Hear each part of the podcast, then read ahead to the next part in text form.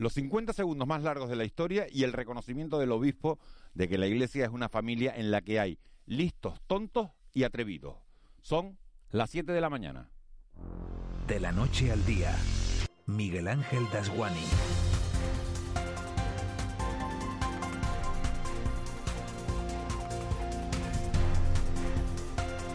¿Qué tal? Buenos días. Que el Partido Popular pidiera ayer la comparecencia de Pedro Sánchez en el Congreso de los Diputados para que el presidente cuente los asuntos que trató con el presidente norteamericano Joe Biden durante la cumbre de la OTAN demuestra que en este país nos pueden faltar muchas cosas, pero nunca sentido del humor. En las últimas 24 horas hemos visto a Sánchez en mil memes junto al presidente norteamericano, en un baño público, en un avión militar e incluso entregándole unos folletos en los pasillos de la cumbre enfundado en un peto verde. Tantos memes hubo que González Laya, la ministra de Exteriores, organizadora de la cita, tuvo que salir al paso públicamente y decir que antes de la mini reunión de pasillo que hemos visto todos, Sánchez y Biden habían compartido 30 minutos junto al resto de presidentes y que fue allí donde hablaron. A esa hora ya daba igual porque el ridículo estaba hecho. Con la misma franqueza les digo que Pablo Casado y Martínez Almeida, el alcalde de Madrid, deberían dejar el humor a esos memes espontáneos de la ciudadanía y no ser ellos los impulsores de la mofa, porque en todos lados cuecen habas. Habría sido mucho más productivo que hubieran utilizado los 50 segundos de silencio con los que parodiaron a Sánchez en un desayuno público para explicarle a Díaz Ayuso cuál es el papel del rey en una monarquía parlamentaria. El papel de este rey recto y cercano, porque al otro, al emérito padre de Felipe VI y uno de los padres de la democracia en España, la Fiscalía Suiza le encontró ayer otra cuenta en Andorra de la que no sabíamos nada. Una cuenta más que viene a confirmar lo que dijo el obispo de la diócesis de Canarias, José Mazuelos, cuando le preguntaron ayer por las declaraciones del padre Baez sobre el caso de violencia vicaria de Ana y Olivia. Mazuelos comentó que en todas las familias, y la iglesia es una familia, hay listos, tontos y atrevidos. Y dejó entrever en qué grupo estaba él y en qué grupo estaba Baez. Pero no podrá sancionarlo sin tener antes una charla privada, sin comprobar si el derecho canónico lo autoriza. Cuando Mazuelos habló de listos, me acordé de lo que el bueno de Pedro Molina, presidente de los ganaderos de Tenerife, le contestó una vez al comunicador José Carlos Marrera en una entrevista de radio. Marrero comentó en antena que decir de una persona que es lista es lo mismo que decir que es inteligente, porque son sinónimos. Molina, un hombre criado en el campo, entre vacas y arados, lo miró fijamente a los ojos y le dijo que de eso nada. Marrero desconcertado le preguntó, ¿y cuál es la diferencia? Pedro Molina respondió, que de listo te puedes pasar y de inteligente no. De la noche al día, Miguel Ángel Dasguani. 7 y 2, vamos con los titulares de este miércoles 16 de junio. Caja 7 te ofrece los titulares del día. Eva García, buenos días de nuevo. Buenos días. Comenzamos con ese repaso a los datos de la pandemia. La Consejería de Sanidad sigue preocupada porque los datos de Tenerife no bajan. Sí, continúan al alza los, contagios en, de COVID-19 en las islas y sobre todo en Tenerife porque de los 131 nuevos contagios que se han producido en las islas en las últimas horas, el 75% se ha producido en la isla de Tenerife, que suma 99 nuevos casos, seguida de Gran Canaria con 22, Lanzarote con 6, La Gomera con 3, Fuerteventura con 1 y El Hierro con un nuevo caso. Además, se ha producido el fallecimiento de un hombre de 49 años de edad que permanecía en ingreso hospitalario en la isla de Tenerife. El director del Servicio Canario de Salud, Conrado Domínguez, reconoce la preocupación, dice que se van a estudiar los datos y si hace falta, podrían incluso tomarse medidas repensar si algunas de las cuestiones que, están ahora mismo ah, sobre la mesa hay que modificarlas, hay que incrementarlas o hay que hacer otras intervenciones también desde el propio punto de vista, punto de vista sanitario. Y los últimos datos dicen que la pandemia ha tenido consecuencias directas en los casos de violencia de género. Una preocupación que ha hecho suya la directora del Observatorio contra la Violencia de Género, Ángeles Carmona. Durante el primer trimestre de este año las denuncias por violencia de género han caído casi un 5%. Aquí en Canarias caen las denuncias, pero no los casos. El maltratador está empezando a perder el control sobre las mujeres. Eh, que, ha, tenido durante la época del confinamiento un control mucho más férreo en el momento en el que estas mujeres no han podido denunciar, no han podido pedir ayuda y sin embargo ahora estamos viendo cómo en los juzgados en los últimos meses sí que se están denunciando hechos que ocurrieron durante el confinamiento, durante la época de la crisis eh, sanitaria. El 016, el teléfono de atención a víctimas de la violencia de género, es gratuito y no deja rastro en la factura. El 112 ante una emergencia vital. Y recuerden, en las farmacias canarias el recurso mascarilla 19. El buque oceanográfico Ángeles Alvariño concluye mañana sus tareas de rastreo. Después de que comenzara la búsqueda de Ana, Olivia y Tomás Antonio Jimeno hace ya 20 días, concluye mañana tras haber encontrado los restos de Olivia de 6 años porque debe incorporarse y cumplir los compromisos de investigación científica que tiene en otras zonas del país. Juan Ortega Machín, ex jefe del Grupo Especial de Actividades Subacuáticas de la Guardia Civil, en declaraciones a Televisión Canaria ha insistido en que la búsqueda es complicada por la profundidad. Lo que es seguro es que a esa profundidad a la que está trabajando el ROC no hay ninguna luz. No es lo mismo que un objeto esté dentro, que un cuerpo esté dentro de, un bolso, de algo que se volume, a que esté eh, expuesto ahí eh, en mar a todo lo que hay.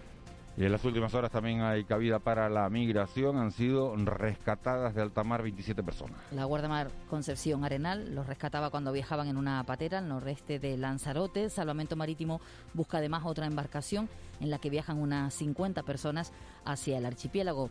Para el vicepresidente de Canarias, Román Rodríguez, la política migratoria europea está ausente de humanidad desde hace años. Lo ha dicho en comisión parlamentaria, donde ha asegurado que se ha retrocedido en la forma de atender a las personas que llegan al continente. Rodríguez ha denunciado la Unión no ha dado ni un solo euro a Canarias para la gestión de los 2.600 menores migrantes que siguen en las islas. Y agrava esta situación con la falta de financiación. No hemos recibido recursos eh, para la atención, por ejemplo, de los menores no acompañados, que como bien decía son 2.600 personas que se encuentran entre nosotros. Sobre este asunto, sobre los menores no acompañados, la FECA y la Federación Canaria de Islas ha pedido al Gobierno de Canarias una actualización del coste de acogida residencial en la negociación para un reparto de los mismos acorde con las posibilidades de cada una de las islas. Mientras la consejera de Derechos Sociales del Gobierno de Canarias, Noemí Santana, ha explicado que tras realizar una investigación interna sobre un presunto caso de abusos sexuales y prostitución de menores migrantes no acompañados, pondrá los hechos en conocimiento de la Fiscalía de Menores y la Policía Autonómica. La Consejería va a actuar con contundencia ante los hechos eh, denunciados y, por supuesto, quien debe resolver es la policía y, eh, por supuesto, la Fiscalía. Y terminamos hoy con la presentación de la campaña Canarias Orgullosa. Es el lema de la campaña del Gobierno Autonómico para conmemorar el próximo 28 de junio, Día Internacional del, del, Orgullo LGTBI. El objetivo es continuar luchando por el reconocimiento de los derechos de esta comunidad. La viceconsejera de Igualdad del Ejecutivo Canario, Silvia Jaén, los considera clave para que el resto de nuestra sociedad logre ver a la comunidad LGTBI con total normalidad y así ser capaces de abandonar la LGTBI-fobia. porque le consideramos lo que son un referente absoluto en cuanto a las formas de vivir la identidad de género y la diversidad de orientación. Creo que es muy injusto cuando muchas veces decimos que hay que formar a la juventud en cuanto a muchos temas que tienen que ver con diversidad, cuando la juventud tiene más que enseñarnos al resto de la sociedad que el resto de la sociedad a la juventud. Te presentamos En Plan Fácil, nuestra manera de hacerte la vida más fácil. Abre tu cuenta y disfruta de todo un mundo de ventajas. Da el salto a Caja 7. Porque somos la Caja de Canarias.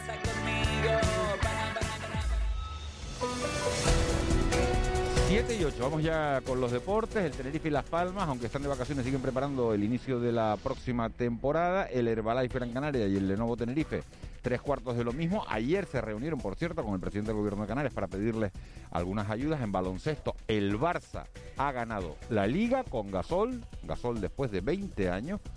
El Madrid le duró menos que el Lenovo Tenerife, le duró dos partidos, el Lenovo le duró tres, hubo que forzar el tercero. Y las miradas puestas, como no, en la Eurocopa. Portugal le ganó ayer 0-3. Eh, no recuerdo a quién, pero ganó 0-3. Y el primer gol en el minuto 87, con dos de, Ronaldo. A Hungría le ganó, le ganó Portugal. Y Pedri sigue siendo el protagonista. España juega el sábado, lo hace ante Polonia. Y nuestro Pedri sigue siendo protagonista. Moisés Rodríguez, buenos días. ¿Qué tal, Miguel Ángel? Buenos días. El tinerfeño Pedri González, que el lunes se convertía en el futbolista más joven en debutar con España en una Eurocopa, ha querido agradecer a los entrenadores que ha tenido en su corta carrera la confianza que han depositado en él. Entre ellos se acordaba del técnico de la Unión Deportiva Las Palmas, Pepe Mel. Desde pequeño todos me han aportado muchas cosas y, y nada, desde Pepe Mel en Las Palmas que apostó por mí, Kuman y, Luis Enrique ahora en este caso, yo creo que, que es un orgullo pues, pues poder ser el, el más joven de, en debutar en una Eurocopa de España y, una selección española que recuerden disputará su segundo encuentro en esta Eurocopa el sábado a las 8 de la tarde ante Polonia. Aquí en el archipiélago, la Unión Deportiva Las Palmas sigue preparando su pretemporada que va a arrancar el próximo 5 de julio y en la que se incluye un stage en la manga del Mar Menor, en Murcia. David González es el preparador físico de los amarillos. Que allí hará más calor que, en la isla seguramente. Seguro. Entonces los horarios de entrenamiento tendrán que ser más tempranos por la mañana y un poquito más tardes por la tarde. Y Club Deportivo Tenerife y Real Oviedo negocian para que el delantero Nahuel Leiva, que ha estado este curso cedido en el Principado por los blanquiazules, pueda quedarse definitivamente en el conjunto betense. Baloncesto, los presidentes de Lenovo Tenerife y Herbalife Gran Canaria, Félix Hernández y Enrique Moreno, han mantenido un encuentro con el presidente del gobierno de Canarias, Ángel Víctor Torres, para exponerle la situación de ambos clubes tras un año de pandemia y solicitar ayudas para poder cerrar sus presupuestos. Y la pívot lanzaroteña Humidiayo, campeona de liga con el Perfumerías Avenida, cambia de aire y va a militar el próximo curso en el Movistar Estudiantes. Cerramos Miguel Ángel con tenis porque la tinerfeña Marta Acoustic y Marina Basols han caído en octavos de final del ITF de Madrid, mientras que hoy debutan en el Challenger de Aix de Provence, en Francia, el gran canario David Vega, siendo pareja con el brasileño Fernando Romboli. 7 y 11, Vicky Palma, jefe de meteorología de Radio Televisión Canaria. Muy buenos días. Buenos días, Miguel Ángel. ¿Cuánto sabe? ¿Cuánto sabes? Dice, caen gotitas, lloviendo en la laguna, gotitas por aquí, gotitas por allí, hay gotitas por todos lados, ¿no? en la provincia occidental sobre todo. Sí, pero nada importante y además remitirán en nada porque ahora mismo ya casi no quedan nubes para reaparecer probablemente al final de la tarde. De momento ahora tenemos el cielo poco nuboso en la mayor parte de las islas. A medida que avanza el día en las islas occidentales irá aumentando la nubosidad. Muchas de las nubes se van a formar en el interior, en zonas de medianía, se irán extendiendo a mediodía en las primeras horas de la tarde, incluso llegarán a zonas de costa y después irán de nuevo desapareciendo, pero pueden dejar escapar alguna cotragota al final de la tarde, otra vez en medianías del norte y nordeste, en, las islas occidentales, quizás esta noche también alguna gota al norte de Gran Canaria y bueno, en Lanzarote y en Fuerteventura, aunque veamos nubes, en general nos van a permitir disfrutar de horas de sol. No va a haber cambios en las temperaturas, la máxima otra vez rondando los 28 grados. El viento es de componente norte, entre flojo y moderado, parecerán intervalos localmente fuertes en zonas de los municipios del sureste y de la costa oeste de la isla de Gran Canaria, principalmente en las primeras horas de la tarde, y el que quiera acercarse a la playa, a pesar de las nubes, pues hoy las olas más grandes van a llegar al norte y no llegarán al metro y medio de altura. Vicky, gracias. Nos hablamos en una hora aproximadamente. Hasta luego, buenos días. De la provisión meteorológica a la sala operativa del 112. Ahí está Carmina Lorenzo. Carmina, buenos días. Hola, buenos días. ¿Cómo han transcurrido las últimas horas? Durante la noche ha llegado al muelle de Puerto Rosario, en la isla de Fuerteventura, una embarcación que ha sido interceptada por salvamento marítimo con 27 migrantes a bordo, 23 varones y 4 mujeres que se encontraban en buen estado de salud. Todos ellos fueron asistidos en el lugar por el dispositivo sanitario desplegado en la sola sin que fuera necesario realizar ningún traslado a un centro sanitario. Por otro lado, también tenemos que informar que se producía durante la noche una colisión coche-moto en la Avenida de los Pueblos en el municipio de Adeje, donde resultaba herido de carácter moderado un varón de 37 años que sufría un traumatismo cráneoencefálico. Fue asistido en el lugar por el personal del Servicio de Urgencias Canario y trasladado en una ambulancia sanitarizada a un centro hospitalario. Gracias, Carmina. Buen día. Gracias a ustedes, buenos días. 7 y 13, nos vamos con el contrapunto. El contrapunto. Ángeles Arencibia y Juan Manuel Betencur. 7 y 14 ya. Ángeles Arencibia, buenos días. Buenos días. Juan Manuel buenos días. Hola, muy buenos días. Vienen las portadas de los periódicos con un montón de temas distintos, pero ninguno concreto. Cuando hay dispersión de noticias es que hay mucho, no excesivamente gordo, pero hay mucho. Aunque bueno, la verdad es que decir que no es excesivamente gordo, todo, lo que está pasando, o todo es gordo. Todo, todo. O todo, todo es gordo, porque fíjense, ese acuerdo entre Estados Unidos y la Unión Europea que va a permitir eh, aumentar las exportaciones del sector primario. Que tiene su implicación para Canarias, claro. Que tiene su implicación para Canarias. y hoy vamos a tener a la consejera de Agricultura. Alicia Bonestende, porque supone... Aleja el peligro de los aranceles que han eh, perjudicado al, en, el caso de las islas al vino. al vino y al queso y en el caso de España al aceite, que para Andalucía pues no es poco. Ya se habían rebajado los, aranceles en cualquier caso en el mes de marzo. Sí, cuando Biden llegó, pero como gesto un poco en aras de resolver esta negociación que tiene que ver un poco con la gran competencia que hay entre dos gigantes de, de la aeronáutica, que son Boeing americana y Airbus, que es el consorcio europeo. Biden eh, eh, mm, lo que está haciendo cada, cada momento es deshacer, deshacer todo lo que ha hecho el otro. Lo que hizo Trump y, que tantas, eh, eh Pero en su momento, ¿no? Algunas cuestiones, adiós gracias, adiós gracias. Por ejemplo, este reencuentro con la Unión Europea, ¿no? Aliado histórico y tradicional que cuando y, y, la frase esa que repite Biden una otra vez, América está de vuelta, ¿no? América is back. Y, y, esta es otra de las, de las cuestiones ¿no? que, que hizo Trump y que, y que el nuevo presidente deshace, ¿no? Deshace y soluciona, porque el conflicto que menciona eh, Juanma de, de, las dos compañías eh, fabricantes de aviones eh, es, bastante más largo, ¿no? Sí, bueno, más antiguo, más antiguo que, que, Trump, ¿no? Lo que pasa es que Trump le dio esa vueltilla de En una incidencia a lo que pasa en Canarias, también es verdad que las decisiones, la, la inacción, en este caso de Biden, sobre el tema del Sáhara, es decir había anunciado la, apertura de un consulado en Dakhla, algo que suponía también pues, pues, pues reforzar ese reconocimiento de, de la soberanía marroquí sobre el Sáhara, pues también lo ha frenado, con lo cual ahí está intentando un poco conciliar entre paseo y paseo, eh, intentando conciliar las cosas, ¿no? Luego, eh, como decía Miguel Ángel, que las portadas son diversas, pero bueno, en Tenerife tiene un lugar destacado la situación en la isla de los contagios, ¿no? No bajan, ¿por qué no, bajan en Tenerife? es, que, es, que, fíjense. Es que suben. Es que fíjense, ayer el, en La Palma, cero casos, en El Hierro, un caso, en La Gomera, tres casos, en Gran Canaria, 22, en Fuerteventura, uno, en Lanzarote, seis, y en Tenerife, 99. Pero la cuestión, a, mí la comparación... 99, que es que la siguiente isla es Gran Canaria con 22. Ángeles, que son cuatro veces Claro, que es con la que debe, debe, debemos comparar, porque, son las dos islas más pobladas. Exacto, por, por, población, por, por, por, por, población fundamentalmente, ¿no? Con la, con la que tenemos que comparar. Y, y, y con todos eh, los sectores que hablamos, ya sea eh, sanitarios, ya sea eh, pues responsables políticos que están muy informados, eh, no, hay una explicación. Esto es, llamativo. Bueno, pero pero pero lo, que lo que lo que dicen, hombre, la, hombre, si hay contagios es, que, se incumplen las normas. No, no, no, hay una muy clara. Cuando se produce la desescalada, el fin del estado de alarma, se produce una desescalada, una apertura general de la economía. Eh, sería mentira decir que ahora estamos viviendo con restricciones, porque las restricciones son muy leves. Tenerife está en un nivel y Gran Canaria está en un nivel muy inferior.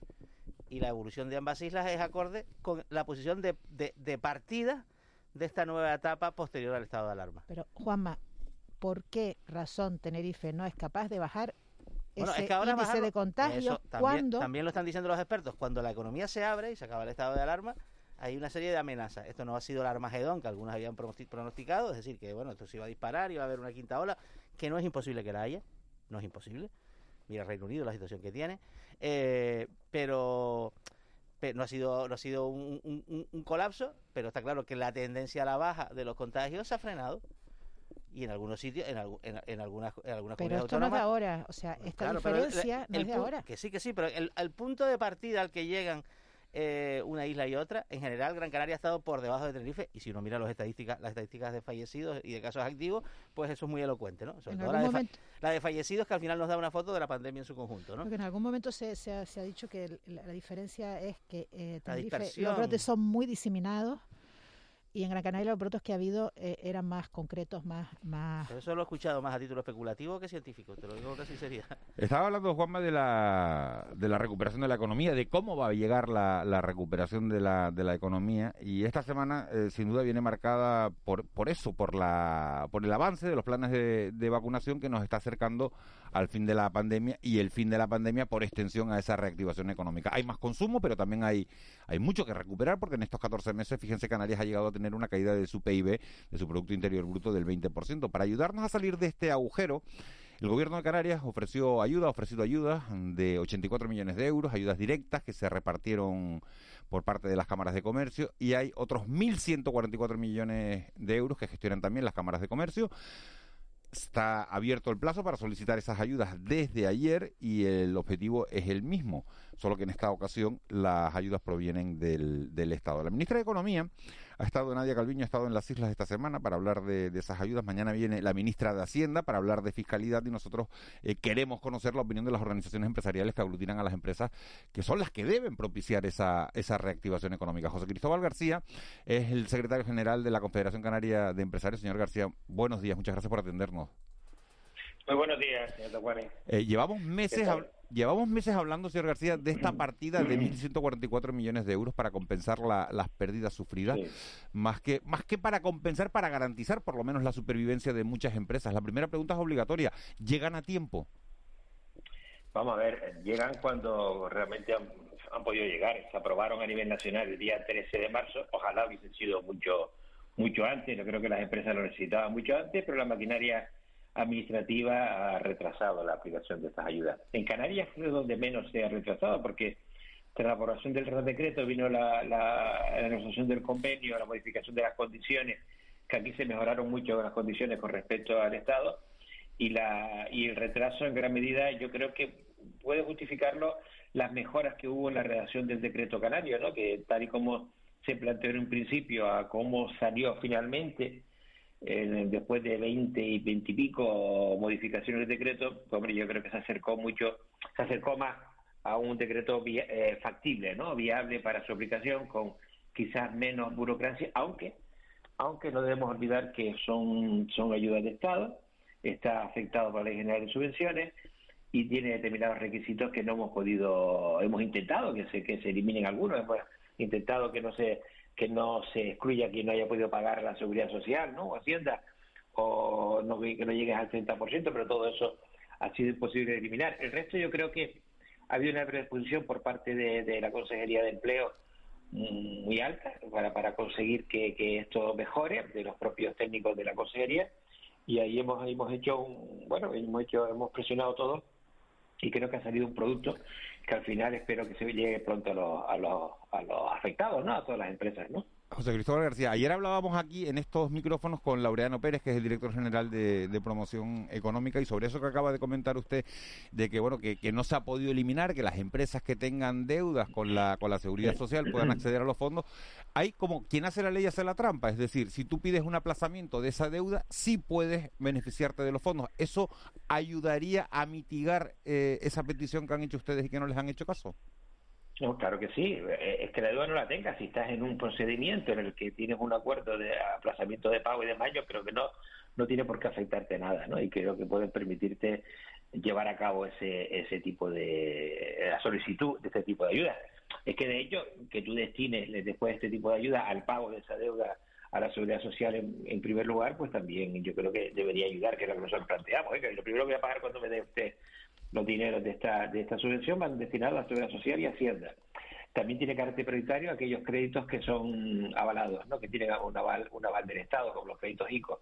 Mucha gente va a devolver las cuotas de los créditos ICO, va a pagar a proveedores que aún no se les había pagado. Bueno, y, hay una partida que son los mm, porcentajes de los costes fijos, ¿no? No, no, no cubiertos. Bueno, yo creo que eh, eh, se ha facilitado mucho la gestión de este tipo de, de productos y lo que importa es ver si es verdad que esto llega a tiempo para que las empresas en la situación en la que se encuentra puedan aguantar algo más, ¿no? Pues, eh, es el objetivo, nosotros, ¿eh? Empresas que ya están con claros riesgos de, de no ser solventes, de, de terminar cerrando, muchísimas han cerrado ya y no han llegado a tiempo, eso está claro y tenemos que tenerlo claro claro todos, pero aquellas que están con el, con el agua al cuello, pues a lo mejor pueden, pueden aguantar un poco más y agilizamos los pagos, claro. Eh, los solicitantes pueden pedir ayudas que van entre los 3.000 euros y los 5 millones, eh, los 5 millones estas últimas para empresas con más de, de 50 trabajadores. Eh, ¿Cuántas empresas podrían acceder en Canarias a, este paquete de ayudas, señor García? No lo sabemos, ellos hablan de más de 50.000 empresas, ¿no? Pero bueno, no realmente no sabemos cuántas van a poder acceder. Son muchos, realmente tienen derecho a acceder todas aquellas que no que cumplan los requisitos, ¿no? De no, no haber caído, que haber caído más de un 30% en su volumen de negocios, ¿no? Y desde luego las únicas que están excluidas son las empresas financieras. Teóricamente en Canarias hay unas 140, 150 mil empresas, pero yo creo que, que no van a presentarse más de 50, 50 mil, 40, 50 mil. Podría ser, ¿eh? Sí, había 18 mil que se presentaron a los, últimos paquetes de ayuda de, de, los 80 millones que sacó el gobierno, que ahí no, estaba el sector turístico, ¿no?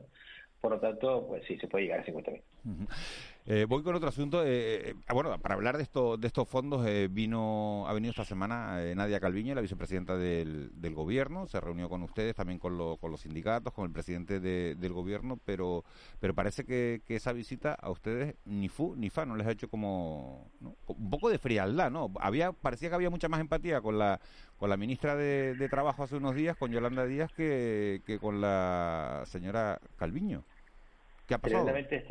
Pues tiene razón, pues yo no lo sé, no lo sé. Eh, y de hecho comentaba usted que venía la ministra de Mañana, mañana eh, viene María Jesús Montero, sí.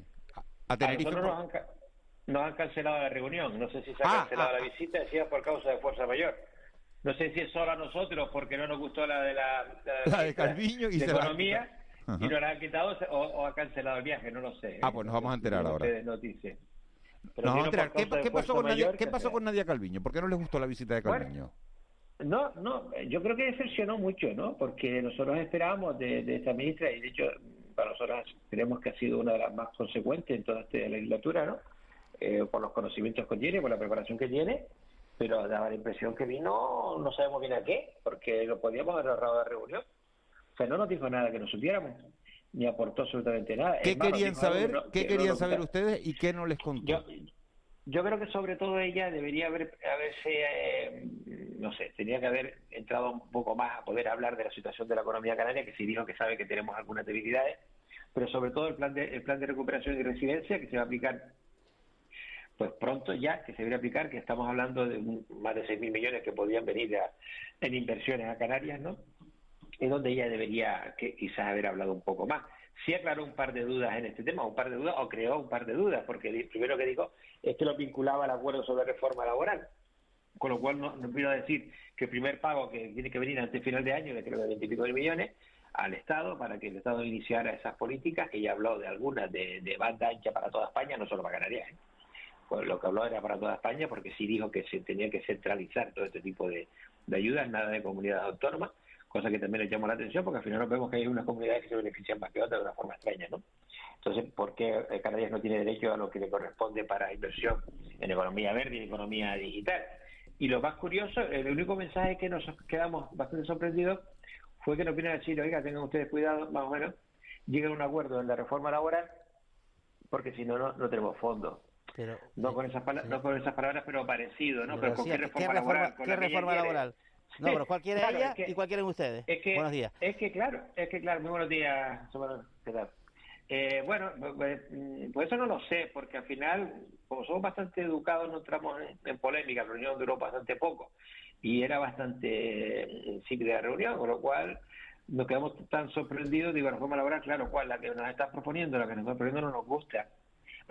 que hablen de reducción de, de la temporalidad y resulta que el Estado es el mayor el mayor actor en cuanto a temporalidad de sus trabajadores y no hace nada, pues, pues, es difícil de comprender. La temporalidad se debe reducir, pero se tiene que mantener porque es necesaria. Que hable de la negociación colectiva, de la, de la actividad, que esas son las cosas que se están negociando de cara a la, a la reforma laboral, pero que aún no se han terminado las negociaciones. Nosotros no vamos a firmar cualquier propuesta de reforma laboral. Nosotros queremos una reforma, una, una, un mercado laboral que en ese aspecto, la, señora, la ministra Calviño es más aliada de la patronal que la ministra Díaz. Pues no lo sé, yo creo que no no sé, es que no sabemos dónde está porque tampoco definió su posición. Dijo que llegamos a un acuerdo o lo tenemos complicado. Digo, a ver, vamos a ver, no, pues no, me, no, voy a llegar a su acuerdo, no voy a firmar un acuerdo porque usted crea que el cualquier acuerdo en materia de reforma laboral, porque los costes que nos puede traer son mucho peores o los problemas que nos puede traer son mucho peores que los que podrían resolver. Pero sin embargo, buenos días, eh, señor García. Sin embargo, eh, la comisaria eh, la Úrsula von der Leyen está hoy en Madrid para dar luz verde a planta de recuperación. O sea que esto esto va para adelante, ¿no? Va va, va caminando, ¿no? Como como y, se está hablando. Sí, sí. El, plan de recuperación, como sabes, planteaba una serie de reformas, ¿no? Que deberían llevarse a cabo en en los países, o, tú planteas un plan de reforma, ¿no? Para, para poder acceder a ese plan. España planteó unas líneas generales y ahora tiene que irlo concretando, ¿no? Ese, ese, esa es la cuestión. Europa no, no, no se está poniendo nada de esto, ¿no? Por eso nos pareció una salida de tono un poco, un poco extraña. Desde luego, Europa tampoco va a, aceptar y adoptar cualquier tipo de reforma laboral, cualquier tipo de reforma de las pensiones o cualquier tipo de medida que, que, entiendan que no va a mejorar la competitividad. Es que sería tremendamente curioso que nos regalen, no nos regalen porque una parte que ponen de los primeros 70.000 millones, España ya ha puesto más de 25.000. mil. Cada país sabe que tiene que poner una parte, ¿no? Y los otros 70.000 millones son préstamos que podrá solicitarlo o no. No lo sabemos si lo va a solicitar. A lo mejor cree que la economía española no necesita inversión, mayores inversiones en competitividad. O sea, si, si, si la Unión Europea crea unos fondos eh, de Generation para mejorar nuestra competitividad en los próximos años y, resulta que nosotros tomamos medidas que, lejos de mejorar la competitividad de la economía española, pues lo que hace retrasarla, bueno, y ahí, ahí llegamos al segundo punto. Y nos preocupaba, ¿estos fondos van a ser solo para el sector público? ¿En qué medida se va a colaborar o va a llegar al sector privado para mejorar la competitividad de la economía? La pregunta que le haría, señor García, es ¿en qué medida va a llegar a las pequeñas y medianas empresas? Porque esto parece, por un lado, el sector público y por otro lado, sí, a la calle, ¿no? A la Claro, de grandes consorcios, ¿no? O sea, al final que, las eléctricas o, telefónicas, que está muy bien, pero o, los, las grandes cadenas hoteleras, está muy bien. Pero esto a, una pyme canaria sobre el The Generation, ¿qué le contamos? Bueno, es que esto empezaron a plantearlo como grandes proyectos tractores, ¿no? Entonces, al, plantear esto, y lo que se han planteado son manifestaciones de interés. O sea, cuando hablamos de la banda ancha para toda España, pues, pues seguramente participen muchas pymes, ¿no? En los trabajos de, implantación, ¿no? De todo, de todo ese, de toda esa tecnología, ¿no? Pero los proyectos los presentan empresas que tengan capacidad para, para llevarlos adelante, o el propio sector público.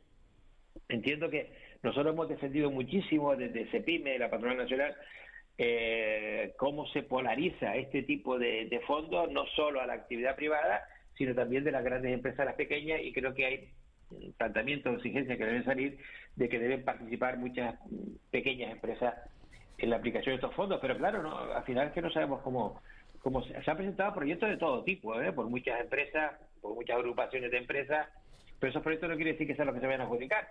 Ahora, una vez que, que les parezca bien, les parezca mal, pues sacarán concursos para que esos proyectos se lleven adelante. Señor García, una última cuestión. ¿Qué valoración hace del acuerdo anunciado ayer entre Estados Unidos y la Unión Europea para tener una tregua comercial los próximos cinco años? ¿Podemos beneficiarnos en algo? Sí, hombre, yo, creo que sí. Yo creo que, que, la, que la guerra comercial que teníamos entre Estados Unidos y, y, la Unión Europea, bueno, y Europa en general, ¿no? Estamos hablando de Europa en general. Pues yo creo que no que no es que, que no era nada bueno cerrar fronteras en estos momentos y entra una escalada de precios para muchos productos, sí, España ha tenido problemas con, gran parte de sus productos, ¿no? Y que esperamos y entendemos que esto va a mejorar y va a impulsar más el crecimiento. Claro es positivo y es otro talante. Sobre todo es otro talante y otra actitud. No, lo olvidemos, no nos creamos que, que, que Biden va, a ser mucho mejor que su predecesor ¿no? en todo este proceso. Estados Unidos va a llevar a cabo una política proteccionista en gran medida, pero desde luego ya por lo menos el diálogo existe, ¿no? Y creo que eso es positivo. ¿Y los canarios en qué nos podemos beneficiar? ¿Qué les podemos vender a los americanos? Nosotros no vendemos demasiado a los americanos, pero es que si Europa crece, los europeos tendrán mayores recursos y podrán venir de vacaciones agrarias, ¿no? No olvidemos que vivimos en un mundo globalizado, ¿no? Sabemos que nuestras exportaciones son, son pequeñas, hay algún producto que puede tener queso, vino, queso, vino, 30 millones al año les vendemos. Bueno, pues no, no, no, no, nos caracterizamos por la venta de, bienes, por la exportación de bienes en Canarias, pero sí por la exportación de servicios, ¿no?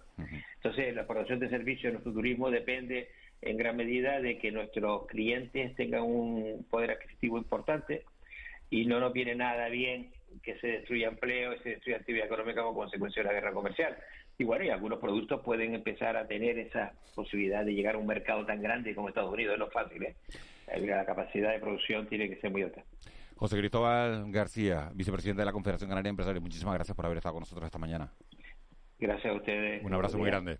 Siete, siete y tres. En unos minutos vamos a seguir hablando de economía y de ese acuerdo bilateral que pone fin a 17 años, como decimos, de guerra comercial con Estados Unidos, porque el sector primario de las islas podría, como decimos, verse beneficiado. Enseguida vamos a hablar con la consejera de, de Agricultura, con Alicia Banostende, pero antes nos vamos a ir hasta Madrid porque allí está Elena Lugli, que es la presidenta de la ONG Médicos del Mundo en Canarias. Ahí en Madrid se presentó ayer, en la capital de España, un informe en el que se alerta de que las nefastas condiciones de acogida a los migrantes a su llegada, principalmente a este archipiélago, también a Melilla, están empeorando el estado de, salud de los, de los migrantes. Elena, muy buenos días.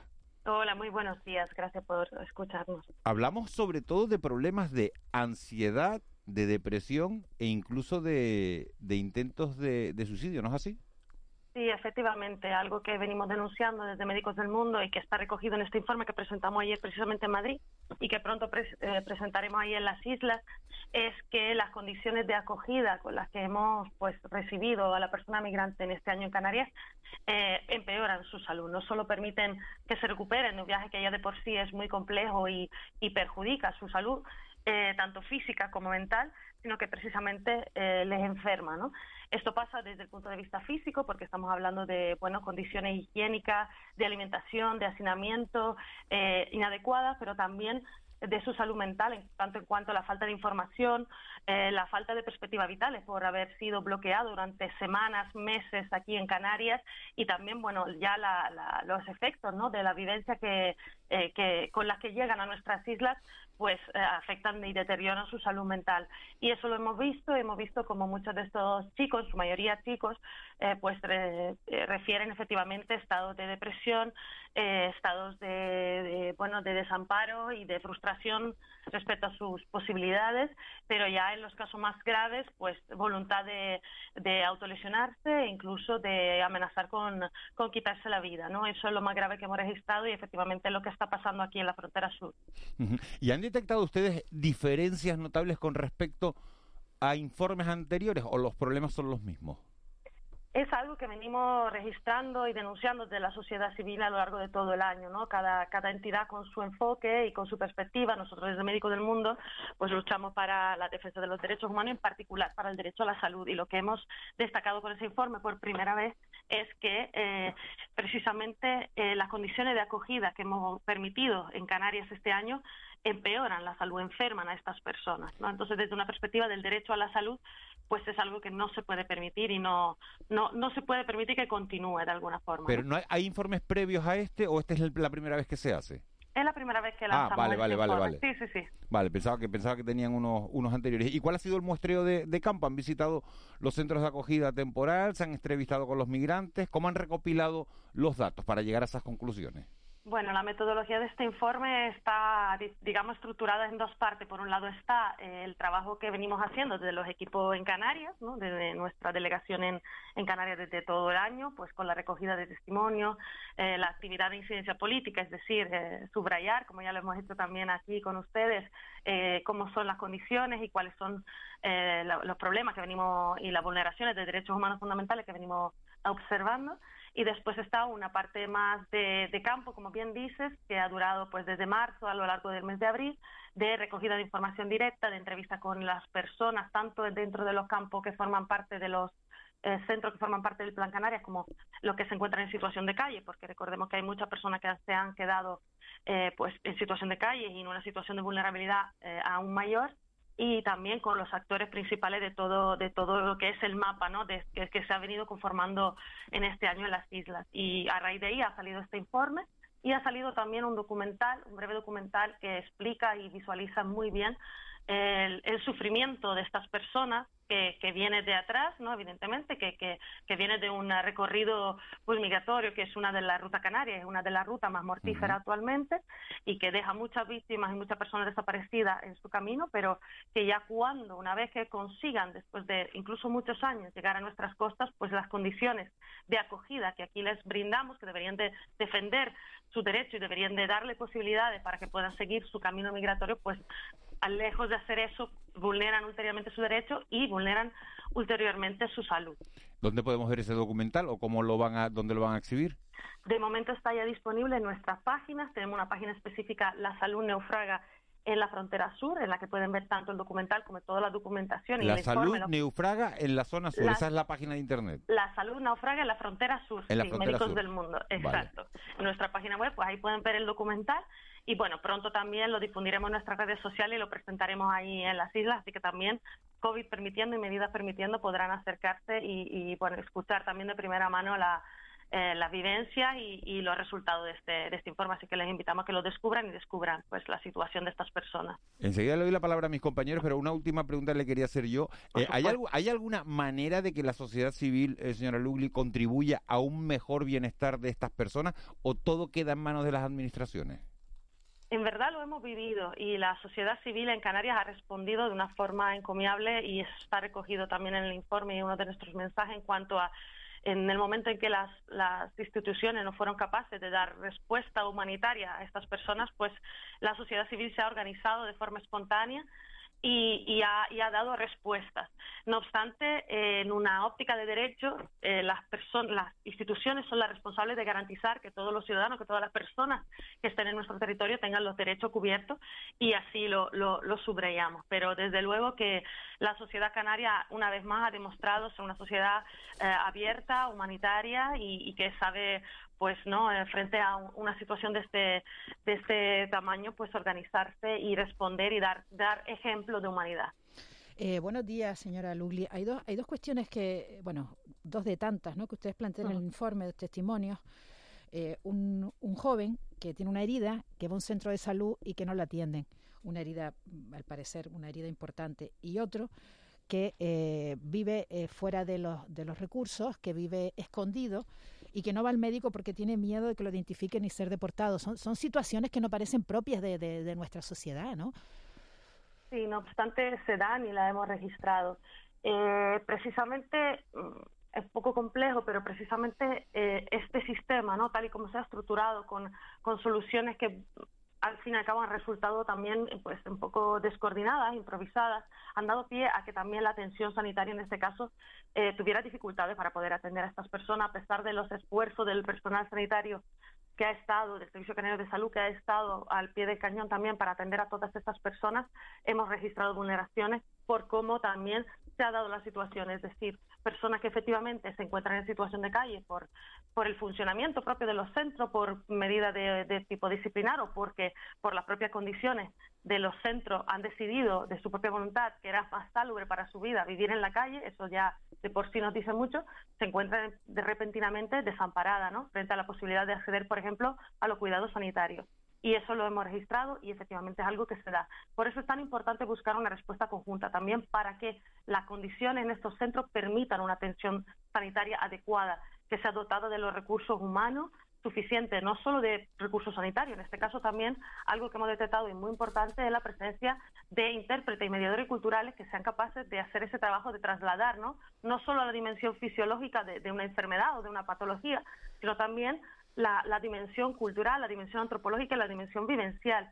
Entonces también ahí entramos en la parte de no solo de la salud física, sino también de la salud de la salud mental nuevamente. Entonces, todas estas condiciones que se han consolidado en, en Canarias, en este sistema de recepción que se ha venido estructurando, deshumanizan también la atención sanitaria porque no permiten garantizar la, la medida mínima para que esa se dé en las condiciones adecuadas. Y como bien decía algunos de los profesionales sanitarios que hemos entrevistado, y que también destacaban esa insuficiencia, esa imposibilidad de hacer bien ese trabajo, no, yo no puedo, alguno de ellos nos decía, yo no puedo bajar el nivel de atención sanitaria porque no disponga de las condiciones adecuadas. es el sistema quien tiene que darme esas condiciones. doctora Luli, tengo el informe delante, felicidades por, el trabajo que está muy bien documentado. Lo que ocurre es que también es verdad que el trabajo, como no puede ser de otra manera, es una foto de un momento, ¿no?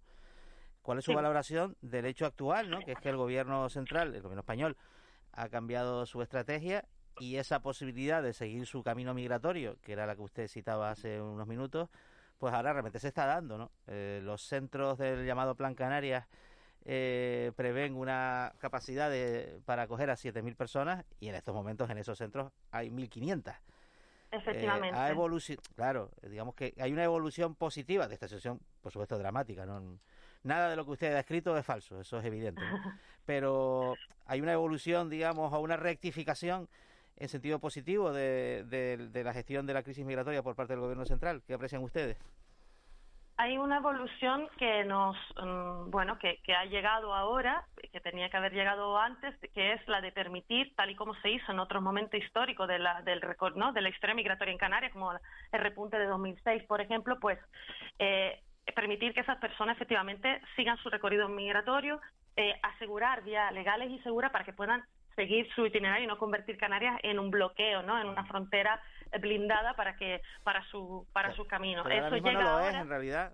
Ahora mismo no lo, es, pero ya no lo es. Efectivamente, ahora mismo no lo es. Ahora mismo estamos en una condición que efectivamente de, de, poca de menor, presencia de personas migrantes en la isla. Estamos alrededor de 1.000, 1.100, 1.200 personas cuando hemos llegado a tener hasta 9.000 y eso es una noticia positiva, sobre todo para todas las personas que han podido seguir. No obstante, las condiciones no han cambiado. No hay todavía a día de hoy un plan integral de acogida en Canarias humanitario basado en derechos humanos con condiciones que nos asegure que las condiciones que, hemos observado y que hemos denunciado no se repitan. Y eso es lo que reclamamos ahora. Ahora que es el tiempo, ahora es el momento de hacer esa planificación, de hacer ese plan y de tenerlo también como referencia para posibilidades de repunte futuras que, como sabemos, la historia cíclica, pues es posible y probable que haya, ¿no? Porque la migración es un fenómeno humano y tal y como acontece en el resto del mundo, pues también en Canarias, como punto también y, por las características de la ruta, podemos prever, como se podía prever a principios de esta de, este año, podemos prever que haya un repunte.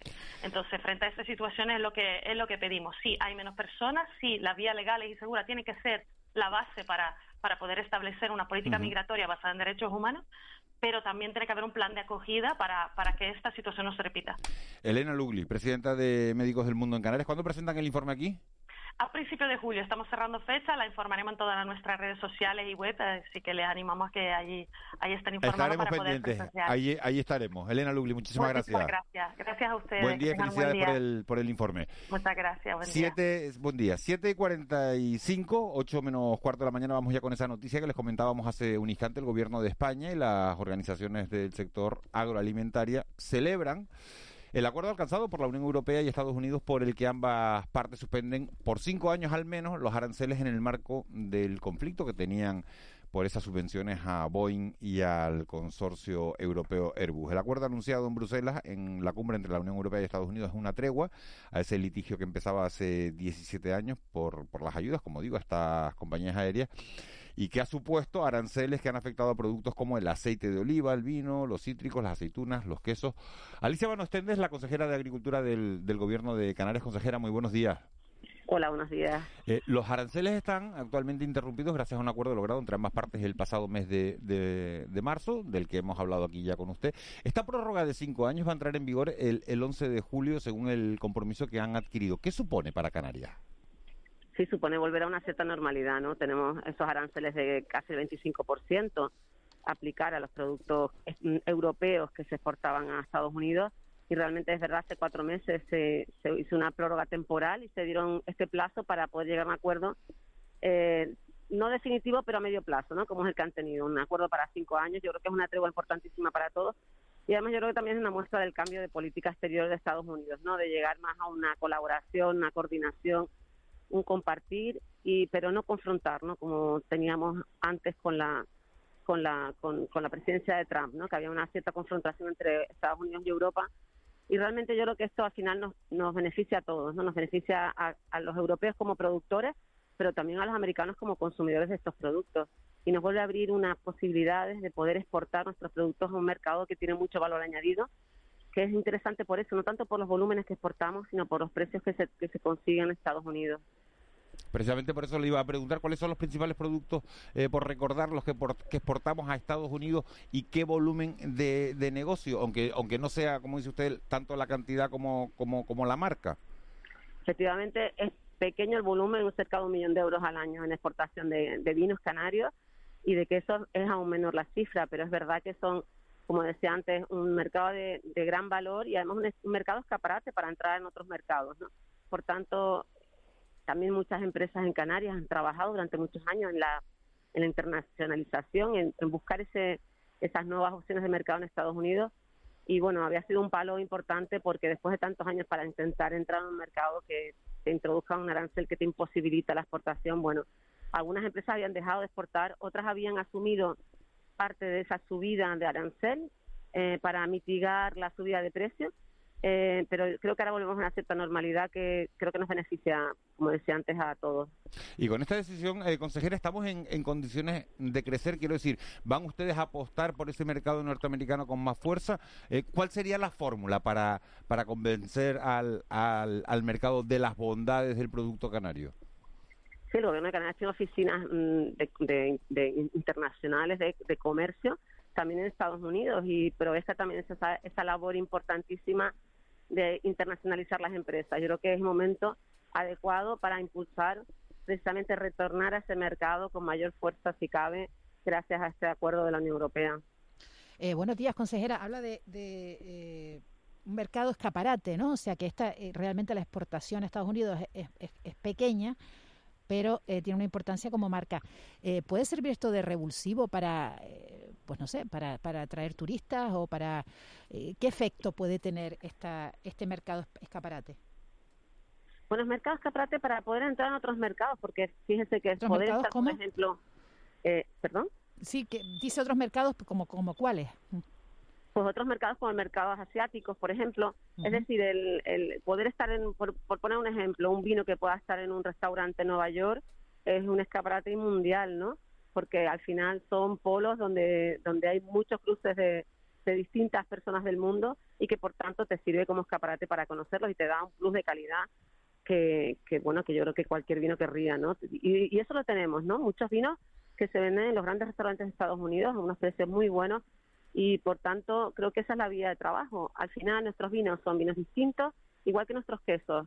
Eh, son completamente diferentes al resto y por tanto en un mundo globalizado es verdad que se busca cada vez más un poco la diferencia, lo único, lo diferente, lo, lo, lo original, ¿no? Yo creo que nosotros podemos ofrecer ese producto y que por tanto tenemos eh, una oportunidad de negocio también fuera de Canarias, no solo aquí en Canarias con nuestros productos. Consejera, buenos días. Eh, lo que sí tiene más dimensión es el, digamos, el, tráfico comercial del sector primario con Reino Unido, ¿no? que ha registrado una novedad que ha sido bueno pues el, el, el, Brexit bueno con acuerdo con acuerdo así de aquella manera porque el acuerdo a veces tiene interpretaciones y demás no ya un poco pasado este este plazo no que ya digamos casi seis meses no del de nuevo estatus no eh, comercial entre la, Unión Europea, a la que pertenecemos, y, Reino Unido, eh, ¿cuál es el balance que hace respecto al sector primario, a, las actividades exportadoras, pues, básicamente el tomate y el pepino? Sí, prácticamente son esos dos sectores, el sector del tomate y el sector del pepino. Este año mm, no han tenido aranceles para entrar en, el Reino Unido porque ese acuerdo hace que mm, no tengamos aranceles para entrar, con lo cual estamos en las mismas condiciones que estábamos eh, de competitividad cuando Reino Unido estaba en, Europa. Por otro lado, hemos mantenido las ayudas también que se daban al sector. Eh, por tanto, también reciben el mismo nivel de ayudas que antes. Eh, es cierto que han tenido problemas derivados, por un lado, de problemas de atascos en las aduanas, digamos, ¿no? De, problemas de nuevos de nuevos requisitos y de y de alguna manera para eso estábamos para eso estábamos entrenados, ¿no? Los canarios más que más que los peninsulares, quiero decir, ¿no? Sí, efectivamente, nosotros estamos habituados a hacer esos trámites aduaneros, pero el resto no, y por tanto se han producido ciertos atascos que al final nos han afectado también a nosotros. Y también, por otro lado, el Reino Unido ha sufrido la pandemia mm, de forma muy importante este invierno, han tenido cerrados eh, los restaurantes, los colegios, y eso también ha repercutido en la venta de nuestros productos. No ha sido tanto por el Brexit como por la pandemia, porque eso también nos ha afectado a la exportación de tomates a otros países como Holanda o los países escandinavos. Es decir, esta campaña del tomate no ha sido buena. Em, hemos tenido precios muy bajos precisamente por la falta de demanda derivada del COVID. Pero bueno, eso también lo hemos vivido en Canarias, ¿no? Eh, digamos, ustedes esperan una recuperación de la demanda del sector primario procedente bueno, del propio consumo interno y de la llegada de los turistas a partir de, julio, esperemos, ¿no? Sí, efectivamente, hemos ido recuperando la demanda en, en Canarias. En los primeros momentos mucha demanda se, mm, se derivó a la parte del retail, de, los, de, la, de la distribución de los supermercados durante el confinamiento. Ahora hay una cierta normalidad en la restauración, el turismo está empezando a arrancar en los próximos meses y el consumo de los hogares está bajando. Es verdad que se nota un cierto recorte en el consumo de los hogares que sí también nos preocupa porque eso al final hace que, los productos, que sea más difícil eh, comercializar nuestros productos que son perecederos. Consejera, ¿qué papel tiene el sector primario en esta Canaria futurista que nos pintan con la llegada de los fondos de recuperación, etcétera, en este paraíso digital? Bueno, nosotros tenemos varias cuestiones en el sector primario. Por un lado, mm, gracias a la flexibilización en la utilización de los fondos, podremos optar también desde el sector primario, que no estaba incluido al principio, ni en las ayudas nacionales, a esos, a esos fondos de reactivación de las empresas, esos fondos de 1.440 millones, podrán también optar a, esos fondos para cubrir costes también y para cubrir también deudas con terceros, las empresas del sector primario que estén afectadas. Eh, pero también tenemos fondos que van directamente a la Consejería de Agricultura, como esas mejoras en el Plan de Desarrollo Rural que nos han eh, realizado a través de la Next Generation, a través de Europa, directamente en ese acuerdo del pasado julio del 2020 y después también tenemos opciones para, en los fondos del Ministerio de Agricultura, también optar a, hacer obras de mejora y modernización de regadíos, obras muy importantes.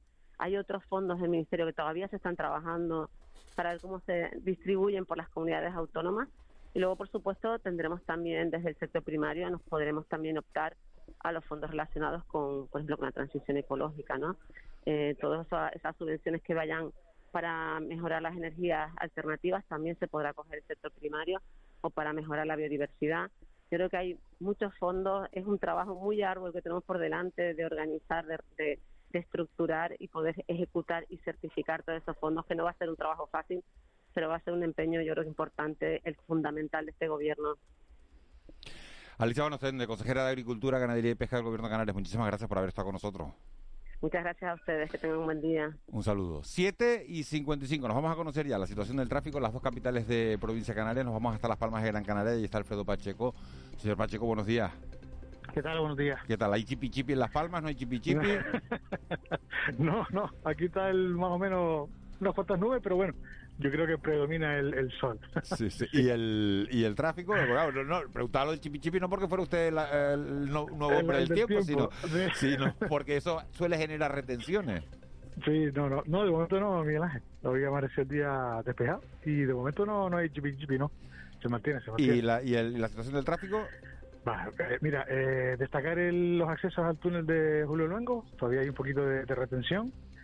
El acceso a la zona industrial del Cebadal, el giro hacia Juan 23 por la autovía marítima y el acceso a la zona de industrial de Mierba, es lo más destacable. Pues muchísimas gracias, Alfredo Pacheco. A ustedes. Buen día. 7 y 56. En Santa Cruz de Tenerife tenemos hoy algunos problemas para contactar con Sebastián Pajés, así que me he conectado con las cámaras, que sí hay cámaras por toda por todas las autopistas de. Bueno, por todas las autopistas, por las dos autopistas que hay eh, en la, autopista del norte, la autopista del sur, y vemos las retenciones. Y, la avenida Bélgica, que siempre te, la, te dicen cómo está. Yo ya te lo cuento yo que vivo allí ¿Eh? Pero tú me la puedes contar hace dos horas, claro, ¿no? Claro, que nunca, no hay coches, a esa hora no hay coche. Ah, bueno, pues... Ahora ya empieza la cosa a coger intensidad. Si, quieres actualizar o si quieres mandar algún mensaje, lo, lo, puedes hacer. Pero no parece que haya excesivas complicaciones en el, en el tráfico, ni en Santa María del Mar, ni en el enlace de la Tenerife 1 con el sur. No parece que haya excesivas retenciones hoy. En, en, la isla de, de Tenerife. 7.57, nos vamos a meter enseguida con el tiempo de, de desayuno. Vamos a, tener hoy aquí a Natacha Aguilar, que es una de las mayores expertas del mundo en, cetáceos. Es una bióloga, doctora en biología por la Universidad de La Laguna, con la que estuvimos hablando, Juanma, a finales de, bueno, la semana del medio ambiente, que fue hace dos semanas aproximadamente. Hablábamos con ella de cuánto vale una ballena. El precio que da el Fondo Monetario Internacional es de 2 millones de euros, aunque, aunque cualitativamente es mucho más. Claro, por el hecho un poco, en primer lugar, de, de, que eh, determinadas especies de cetáceos, en particular los, sifios, calderones y demás, ¿no? pues tienen en Canarias pues un ecosistema natural y al mismo tiempo pues Canarias tiene una movilidad eh, marítima interna pues muy muy importante y que a veces pues también afecta al hábitat y a las condiciones naturales de vida de, de, estos animales, ¿no? Así que tenemos que intentar pues conciliar, se lo preguntaremos a la bióloga, pues el, el, desarrollo económico que, que, por supuesto las islas necesitan con la sostenibilidad ambiental con, factores además que son propios y ajenos. ¿no? es interesante, Juanma, eh, los vertidos, que los nos plásticos. explique lo de que son sumideros de, de carbono, ¿no? Eso es interesante que nos lo explique. Los que nos hayan estado oyendo, que vengan por la autopista del norte del Tenerife, por la Tenerife 5, dirán, obvio, hombre, Miguel Ángel, como, como que normalidad, digo, que normalidad en las carreteras, porque hay un atasco enorme a la altura de Tacoronte, y esa es la normalidad a las 7.58, a las 8 de la mañana, todos los días, en esa, bueno, en esa carretera de entrada a Santa Cruz de, de Tenerife. Como digo, vamos a hablar con Natacha Aguilar y después, después de las nueve, después del boletín informativo de las nueve, vamos a hablar con la doctora Cecilia Lobos para hablar de la salud, de la salud de los ojos en este caso. Fíjense, el 99% de los casos de cáncer de piel que afectan a los tejidos oculares tienen una curación definitiva. También vamos a hablar de lo que ha aumentado la miopía en muchos adolescentes durante el tiempo del, del estado de del estado de, alarma. Hemos forzado más la vista y también se han incrementado la, la venta. Estaba, estaba sintiendo, Juan, la, la, venta de un montón de productos de harina, de alcohol, pero también es verdad, dice, ¿aumenta el consumo de alcohol durante el, estado de alarma? Hombre. Ha ido por temporadas, ¿no? Claro, pero es que no hemos consumido fuera. Claro, es que esa es la explicación que me daban a mí en el supermercado. Yo preguntaba, ¿estás vendiendo mucho alcohol? Digo, sí, pero es que los bares están cerrados. Claro, es que, las cinco cervezas que, no te, que te tomabas en un bar, te las tomas en casa ahora. Entonces, claro, claro que se dispara, se multiplica por cinco. Hay una fase luego también de chucherías y demás, tal, productos azucarados. Ha habido, la pandemia conoció curiosamente, esto todo lo decían los gestores de, de supermercados, digamos que oleadas también de eh, picos de consumo, empezando por el primero, el famoso de papel higiénico que... y, de, las que nos daba por cocinar. De, todo eso, de todo eso hablamos después. Vamos con las noticias de las 8.